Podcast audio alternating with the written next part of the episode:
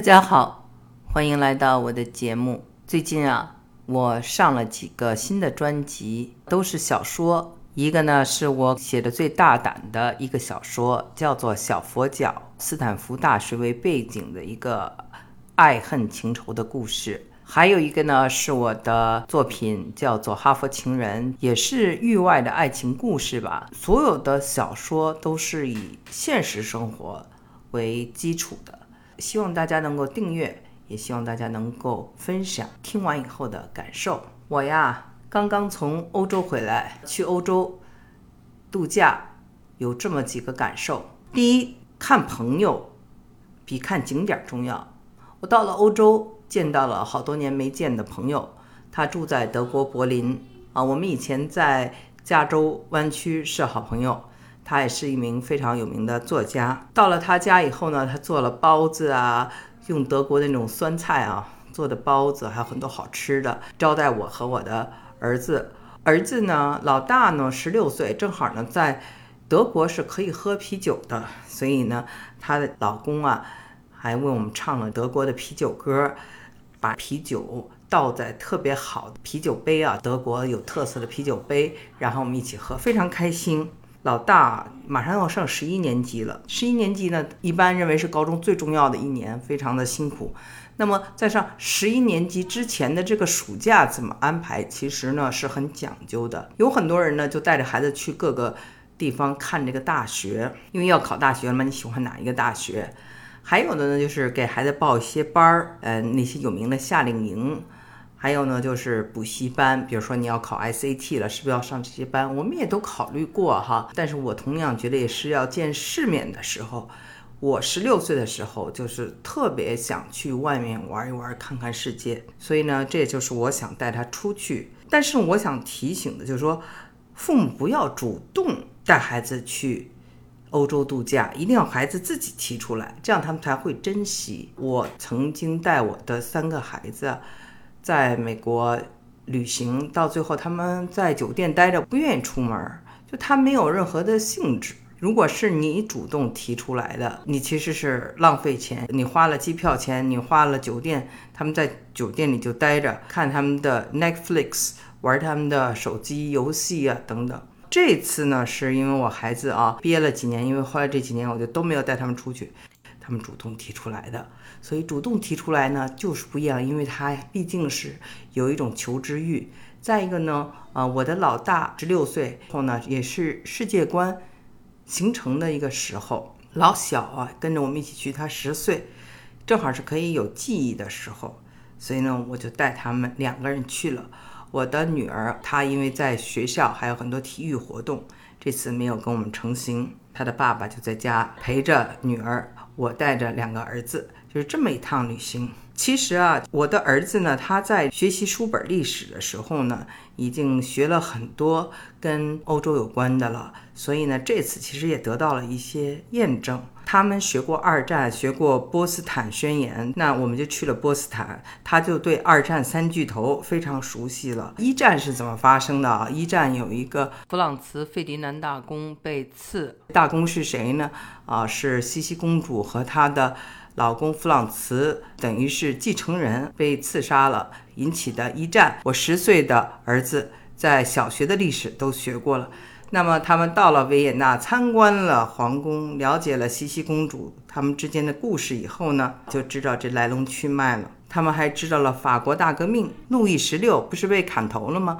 路易十六的皇后就是茜茜公主的一个女儿，这些历史的东西啊，他们都连接上了。Covid 这几年呢，因为在家上课嘛，我怕他们没有自律能力，别的我都不管，就是陪几个孩子读书。大儿子就喜欢关于二战的一些间谍小说，尤其是关于东德和西德的，有很多故事呢，就是怎么挖这地道过柏林墙，从东德逃到西德的故事嘛。他读了很多以后，我们真正站在柏林墙的时候，他就特别的有感。感觉，尤其是呢，站在有岗哨的地方啊，这边呢是美国士兵，那边是苏联的士兵的照片，他就跟我说这里曾经有坦克，两边的坦克对峙啊，他都非常熟悉。到了维也纳，他呢就开始跟我说，啊这儿有的一个女皇帝啊，她叫什么什么，这个是她的雕像啊，这边的广场是什么，那边的广场是什么？我说你怎么知道？他说他正好他们在上这个呃世界历史和地理的时候呢，他做过一个关于维也纳的这么一个 PowerPoint 的 presentation。虽然没有去过，但是呢，选了这个城市。真正到了维也纳，他比我还熟。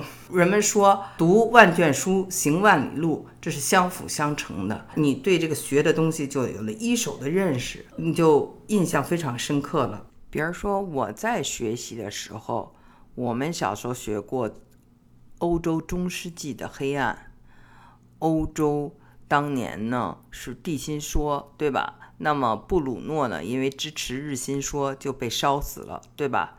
那哥白尼也受到了各种惩罚。那真正的呃，到了欧洲啊，在一个叫做德累斯顿的柏林这么一个城市啊，离柏林不远啊，德国呃下面这个城市很古老，你会发现它真的有这种地心说的这种图。啊，他画了一个地球是在中间的，做成了一个雕塑，然后旁边都是各种星球的名字，真的就是在这么一个教堂前面。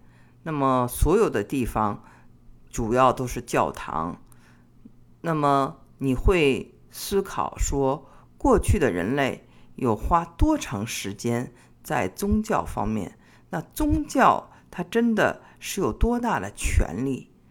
那是非常显而易见的。同时，你会看到这个地心说确实在那里是占主导的，所有一切看到了都尽在不言中。我真的很庆幸，我们现代的人类不用花这么多的时间在宗教上。大家知道，我研究过《易经》。那在更古老的三千年前，我们中国当时还没有成为一个世俗国家的时候，君王所做的两件事，一个就是打仗，一个就是祭祀。所以，祭祀、祭天、祭神鬼，也是啊当时的人类最主要的活动之一。欧洲的一千年的。时间完全是被整个的宗教所统治。那么，看了这一点啊，我们在欧洲非常明显的感受到了。再一个呢，大家知道德国有一个神人，谁呀？马丁路德。马丁路德呢，他是宗教改革者。新教对吧？所以这就是为什么你看啊，美国人特别买德国人的账。我觉得很大的一个原因是因为德国它也有萨克森人啊，巴伐利亚萨克森人，它也有日耳曼人，它重要的是新教的创始者马丁路德的故乡。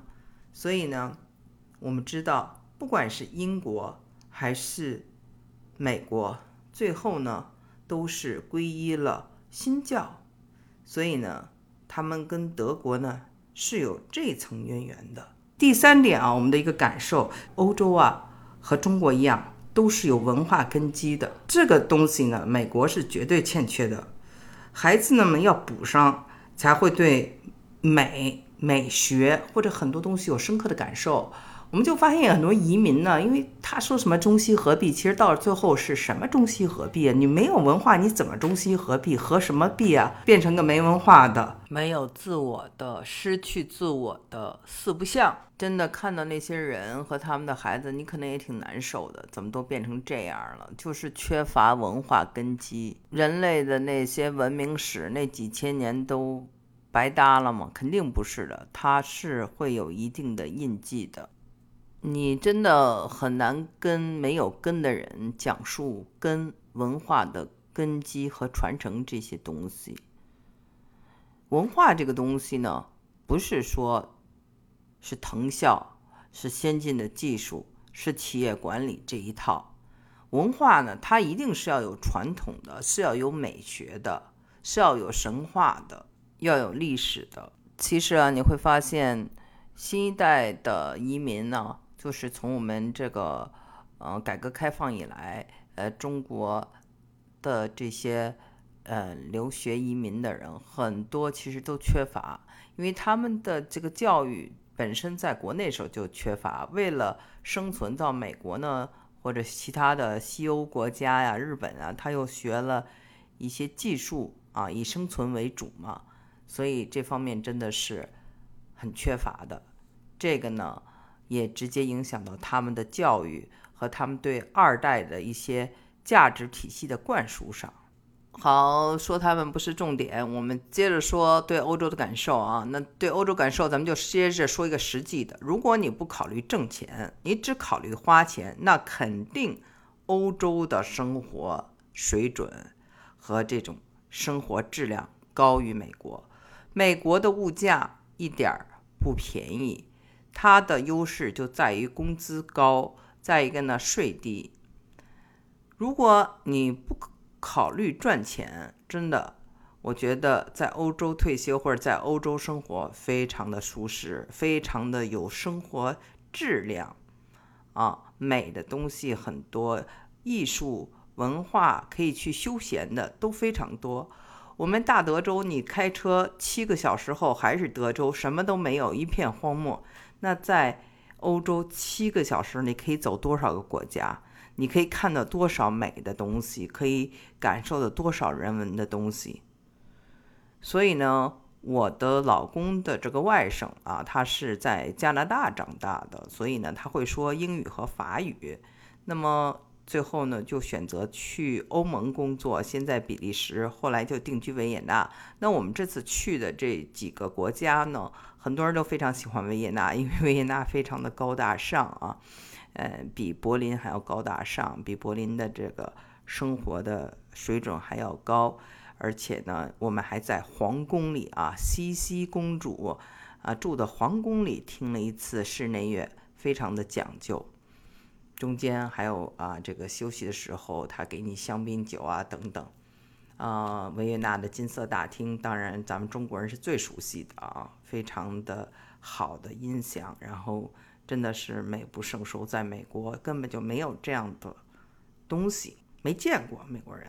所以呢，欧洲人和美国人呢，他们之间的关系也非常的微妙。一方面，欧洲人他呢觉得美国是很强大，但是一方面呢他又不服，因为觉得美国没有文化。我的很多的朋友都跟我说，他觉得美国没有文化。我们在德州啊，尤其我住的地方，因为有很多石油公司嘛，所以有。很多欧洲的人住在这里，他们就都这样的进行一些 complain 啊，但是他们不会说中国没有文化，他们会说美国没有文化。那美国呢，一方面呢就是很羡慕欧洲啊，觉得欧洲很有文化，但是一方面呢又不太喜欢欧洲的阶层感和傲慢。同时呢，欧洲有些地方确实还是第二世界。不如美国发达。比如说，你在欧洲上厕所要付钱的，这个美国人特别受不了。美国人还是比较大气的，很多东西都是免费的，从来没听说过上厕所还要付钱。那这次我去欧洲，因为我上厕所比较多，确实是一欧元，有的时候是五毛钱啊。总而言之，每天至少是要花好几块钱。在公共厕所，这一点吧，我的很多美国朋友，尤其是德州朋友啊，数了来数了去，因为他们一到了夏天，不到度度假嘛，就关于这个上厕所交钱的事儿，是他们最爱说的一个话题。那我回来，我觉得我烧成灰也忘不了这事儿，虽然没有多少钱，让人觉得挺膈应的。所以呢，这就是一个啊，美国和欧洲特别大的不同。再一个呢，我觉得美国和欧洲啊。人，你能看出来啊？美国人呢，他是比较友好的，喜欢笑的。呃，欧洲人呢，稍微严肃一点。这个呢，是我的一个感受。再一个呢，就是欧洲人呢，很会打扮，身材也比较好，不管男的女的。所以呢，有人就说啊，在这个美国，为什么亚洲女生这么受欢迎？因为你看你的竞争者是谁呀？他长得好看的、身材好的比比较少，大部分都是胖大妈比较多。那欧洲就不是这样了，又讲究又身材又好的人就多了去了。还有一个特别好玩的事儿啊，就是 在欧洲，我们说到身材，我去酒店里头，桑拿，穿着游泳衣他不让，都得脱光了，裹一个毛巾或者裹一个那种像，嗯，他发给你的床单一样的，还有点透明的，都得这样进去，而且是男女混搭的，这点比美国开放很多。然后我们的导游就给我们介绍说，到了夏天啊。像德国人就直接日光浴，在公园里直接就全脱了。然后我们真的就在这个有一家公园里看到这个情形，远远的看到了。住酒店呢，你会发现欧洲和美国有一大不同，就是欧洲非常讲究早餐，所以我们看有时候它叫 continental breakfast。为什么叫做欧陆早餐呢？欧洲人是非常讲究早餐的，花样非常的多。那美国真的就是。你住在同样价格的酒店里，它的早餐就很一般，很一般，没什么选择。所以呢，在早餐方面，欧洲人是非常注重营养的。而且呢，呃，我听导游说，如果啊，他们让他们给这个酒店打分，主要是看早餐种类多不多，选择好不好。他们的，比如说德国的肠啊、面包啊，种类都比。美国多很多，那有的地方早餐就可以喝红酒，只要你愿意喝，它都提供。我这次发现啊，美国的酒店和欧洲的酒店来比较呢，欧洲酒店还是比较讲究花洒的，他们的花洒都是换过新的。美国呢，一般还是比较旧式的。酒店的舒适度呢，虽然美国的房间可能大一些。但是我认为欧洲呢更加的讲究。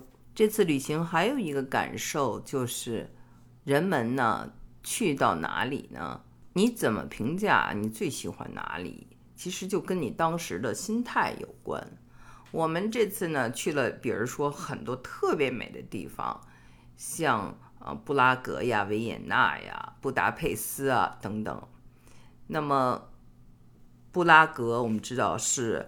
波西米亚王国的中心，那么这一路呢，都有很多世界最美的小镇，有的呢是藏在这个阿尔卑斯山里面，有山有湖啊，高山上的湖，然后有这些老的教堂、老的房子，这样很宁静的小镇。那波西米亚王国呢是非常色彩斑斓的，然后呢，在这种山上建立起来的一个城堡样的。啊，可以俯视下面的这种美景的小镇。我儿子最喜欢的呢是一个叫做百威小镇，就是百威啤酒的这个百威啊。百威啤酒虽然是美国的，但是百威小镇啊，这个名字啊起源地是捷克。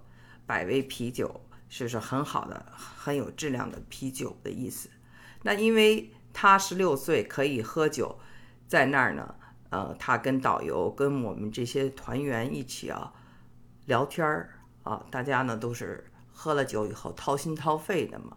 所以呢，那个小镇上呢，它呢有一个一百三十乘一百三十米的这么一个小的呃广场，大家在那儿聊天儿，真的是心情。他觉得特别的放松，也特别的让他难忘。他说最喜欢的就是那一个地方。那么为什么？是因为当时的那种谈话给他印象非常的深，而且呢，他学会了用两个成语来形容，一个叫做把酒言欢，一个叫做谈笑风生。所以呢，我呢觉得每一个人的心境不一样，他们的爱好就不一样。比如说，我的小儿子他就喜欢瑞士那种风光的啊阿尔卑斯山的那种小镇，因为他那儿跟天鹅可以玩儿。他假装啊喂天鹅吃的，天鹅就来找他，冲他摇尾巴，他就非常的开心。还有他特别喜欢布达佩斯，因为布达佩斯可以坐游船，那么看到的那个两边的景色非常的壮阔啊，那个真的是比我们看到的上海外滩的那些建筑要大大很多，而且它是真正的这种欧洲的古老的建筑，所以呢，他特别喜欢这两个地方。我呢，因为喜欢三毛，喜欢波西米亚那种自由奔放的呃文化，所以对这个捷克那儿的 C.K 小镇、克鲁姆诺夫特别的欣赏。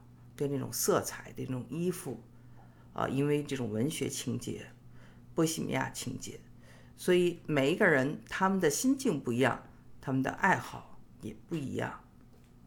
最后呢，我就想提一点啊，我们曾经去了一个小镇，这个是我们的这个导游最喜欢的地方，叫做德雷斯顿。它其实呢是一个被毁过的一个城市，又重新建起来了，在柏林下面。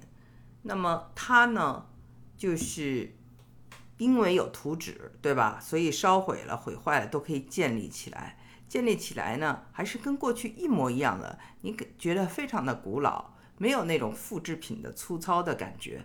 所以这个呢，也给我一个灵感。其实我们的历史中有很多的伤口，比如说圆明园，比如说有些城墙，其实啊，大家就觉得拆掉了永远就没有了吗？